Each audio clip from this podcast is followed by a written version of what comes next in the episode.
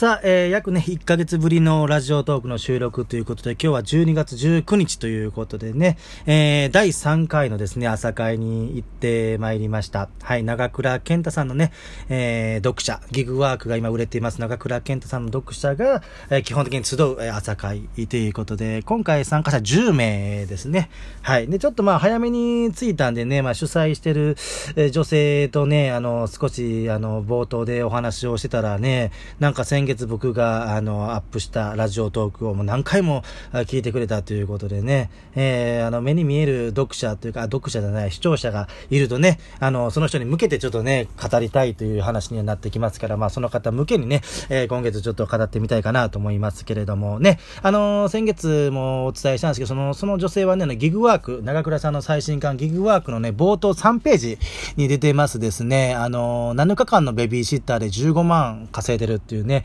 あの、キッズラインね、常沢かほこさんのキッズラインに登録してる女性なんですけどね、今日分かったことはですね、その人はなんか動画編集が得意で、結構動画編集、いろんなね、あの、えー、人気のあるというか影響力のある、あの、発信者の動画編集を今ちょっと、あの、かなり格安の値段で請け負ってるっていう話を聞きましてね。で、まあまあ、その時代の流れに乗ってそういうことをやり始めたのかなと思いきやね、結構そういう、えー、まあ、オタクというかですね、そういうなパソコンを使うことに関してかなりスキルが高い。だからもう昨日今日始めたんじゃなくても中学生時代の時からね、そういうことをやっていて今に至るっていうことで、まあ、高い Mac をね、えー、持ってきてましたよ。だから僕本当その時ふと思ったのがね、やっぱ自分の強みっていうのはなかなか自分ではなかなか気づかないなっていう、まあそういうことですよ。例えば僕で言えば、例えば速読とかね、あの、対して速読、今そんなに速くはない。まあ高校生の時は分速10万字とか行きましたけど、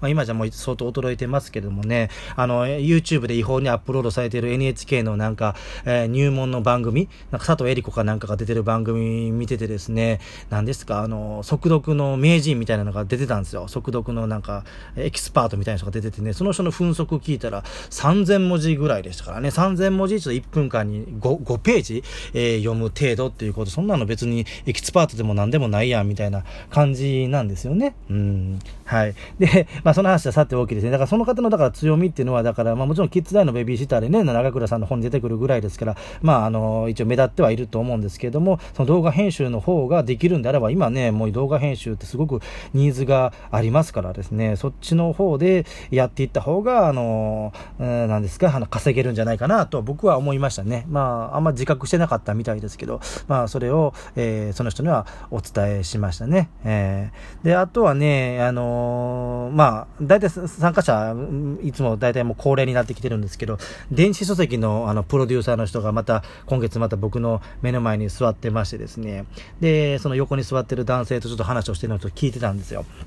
ただなんか、友人？友人の電子書籍を作ってあげるって話になってて、で、全然進捗してないっていうことでね。えー、それなぜかっていうと、なんかお金を友人だからもらってないって言うんですよね。うん、まあお金もらってないとやっぱなーなーになってしまうっていうのはありますから、やっぱりそういうなんかサービスをちゃんとやるんであればね、あの、やっぱ対価っていうのは友人であってももらった方がいいかなっていうのはあるわけですよ。で、僕も電子書籍一冊出してるんですけど、それはもう電子書籍のまあ代行会社、に、あのね、あの、本当に頭が良くなる1分間勉強法の石井隆さんがやってる心シンデレラってところに頼んでですね、あの、作ってもらったっていう。まあもちろんこれも、だからもちろんあの、あれですよ、あの、そんなの無料でできますよって話になるんですけど、その、そこがちょっと、あの、あれですね、自分が得意な人は自分はそれは、あの、無料でできるから、全部、あの、お金かけずにやると思うんですけど、そういうね、いろいろ調べたりとか、やり方教えてもらってやるっていうのがやっぱり大変だっていう、僕みたいな人がお客さんなわけですけど、僕はちゃんとその対価を払ってですね、あの依頼した。おかげで電子書籍が今出せているというのがありまして、で、そのサービスに派生したやつで、なんか執筆の代行っていうのも当然、えー、あるらしいんですけれども、まあそれはもう僕なんか書くことに関してはもう本当に、えー、得意ですからね、その執筆代行まで頼む人の気が知れないっていうかね、だから本を出したいっていう人はね、文章ぐらい自分で書くだろうと思うんですけど、それがやっぱりあの書くのがちょっと億劫っていう人は、あの、執筆代行に頼むって、まあそれも仕事になるわけじゃないですか。だから本当にどんなところからね、仕事が、あの、生み出されるかっていうのはね、あのこれはもう本当に、一応、あの、あれですね、難しいところではありますよね。はい。で、あとね、あの、もう、今日ね、なんかその、動画編集の話で結構盛り上がっててですね、動画編集にはこんなパソコン使った方がいいよとかね、えー、こういうアプリがあるよっていう話で盛り上がってたんで、ちょっとまあ僕的にはちょっと、まあ僕は見る側の人間なんで、作る、動画を作ろうっていう側の人間ではないので、ちょっとなかなか話が入っていけなくてね、で、まあ、あの、9時になってね、あの、まあ、7時半から始まって9時ですから、1時間半ででちょうど帰るっていうふうに僕は決めてたんで、まあ、あの、帰り際にですね、あの、ちょちょっと喋ったのがね、あの、ちびまる子ちゃん、ね、あの、アニメの桜ももこさんのちびまる子ちゃんのね、あの、はまじ、はまじ。ね、いますよね、ハマジ。だから実在するって話を最後にチラッとしたらね、参加者10人、まあ僕以外9人、誰も知らなくてね、ちびまこちゃんのハマジが、あの、僕ハマジって本を出したのが2002年でね、で、2003年に、えー、ハマジと9人のクラスメイトって本を出して、まあ2冊出してるんですけどもね、そのハマジが実在するってことも誰も知らなくてね、だから、桜桃子さん去年亡くなりましてね、その僕たまたま病院で NHK のニュースを見たんですよ。あの、ちびまる子ちゃんのモデルに、ハマジのモデルに、モデルになった男性に桜さんが送ったハガキを、あの、展示してます。なんか桜桃子1周年みたいな、そういうのでね、たまたま NHK ニュースで見てね、ちょっと、浜島何してるかなっていうのがあったんですよ。で、なんか、先月ね、東京行った時に、ある出版社の社長さんと話をしてる時に、あの、浜地の話で盛り上がって、で、うすいさん浜地と連絡取れませんかっていう話になって、いやでも携帯番号も知らんしなと思ったら、浜地がね、ブログを書いてたんですね。で、ブログにちょっとコメント欄があったんで、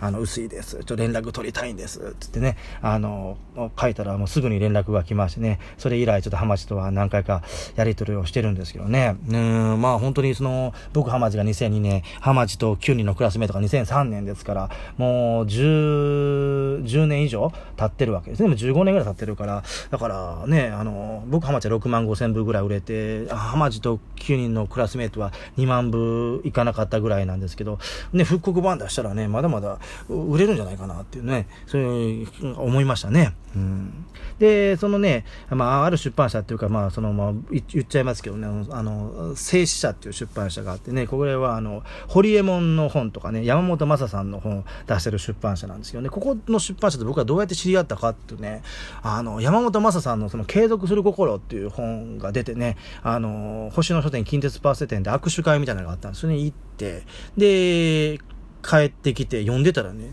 結構ね、あの、誤字がいっぱいあったんです。10箇所ぐらい誤字があってね。で、まあ、すぐにあの、ファックスでピーってね、あの、送ったらですね、社長から直々に電話がかかってきたんですよね。うん。で、なんでかけてくれたのかなと思って聞いたら、いや、ちょっとこの、あの、誤字のね、あの、見つけ方がね、ちょっとね、素人っぽくはなかったんで、ちょっとこれひょっとしたら関係者の、出版関係者の人なんじゃないか、失礼があってはいけないってことで、社長直々に電話をくれましてね、それ以来、付き合いが続いてるっていうことですからね。だから本当に何がきっかけになるか分かりませんからね、やっぱ小さなきっかけをね、生かしていくっていうのはね、えー、大事じゃないかなって。いうのはあるんですね。うん。で、まあまあ、で、ね、この10人の参加者の中にはもうたくさん電子書籍を出そう出そうと思ってる人たちもたくさんいるみたいで、まあ出版プロデューサーが僕の目の前に座ってますからね。で、うん、そうですよ。だからさっき言いましたけど、商業出版で出た本の誤字脱字を見つけるのが僕結構得意ですからね。あの、ある、ある本では、あの、堀之内久一郎さんのことをね、すごく尊敬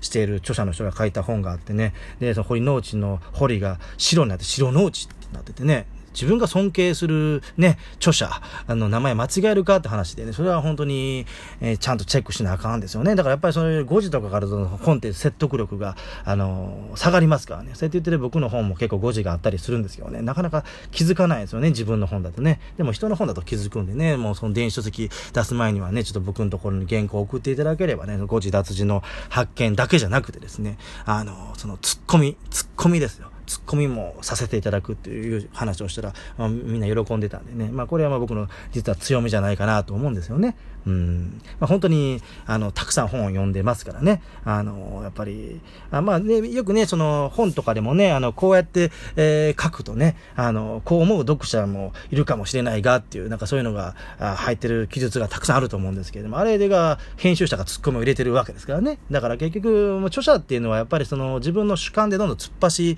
りがちです。これは本当に、あの、編集者の人でもそうなんですよね。編集者の人が本書いたら、編集いらんだっていう話にならなくてですね、やっぱり、あの、自分の本の、その、どこが、あの、あの、読者が理解できないかっていうのは、第三者が見ないとわからないっていうことなんですよ。だからもう冒頭でその自分の強みの話をしましたよね。だから自分の強みっていうのはね、自分でなかなかわからないんです。ね。だからそのキッズラインの女性であれば、ね、キッズラインでもちろん稼いでますから素晴らしいことなんですけど、まあ、僕から言わせればその動画編集の方でやった方がもっと稼げる、もうほんとすごい、なんかすごい能力持ってる感じでしたからね。もう今ほんと動画編集の相場がすごいですよね。本当にもう、うん、何十万っていう単位であの頼んでる人もいますからね。うん、まあまあどうなっていくんでしょうかっていう形で。えー、今ね、ちょ今回参加者10名だったんですけどね、これがまあ20名、30名とどんどん広がっていくとね、あの、本当に、えー、すごいコミュニティ、名古屋のそのすごいあの読書好きが集まるコミュニティっていうことでね、その長倉健太さん以外の著者も呼べるんじゃないかということで盛り上がってましたけどね、えー、来月もまたあるんですけどね、えー、今月ちょっとだいぶ喋り足りなかったですからね、来月はちょっとね、ガツンと喋ってやろうと思いますけどね、はい。まあこれを聞いてる人の中でもね、もし来たい人がいたらね、ちょっと僕に直接 Twitter で DM をいただければとは思いますけどね。はい。ということでまた、えー、来月お会いしましょう。さようなら。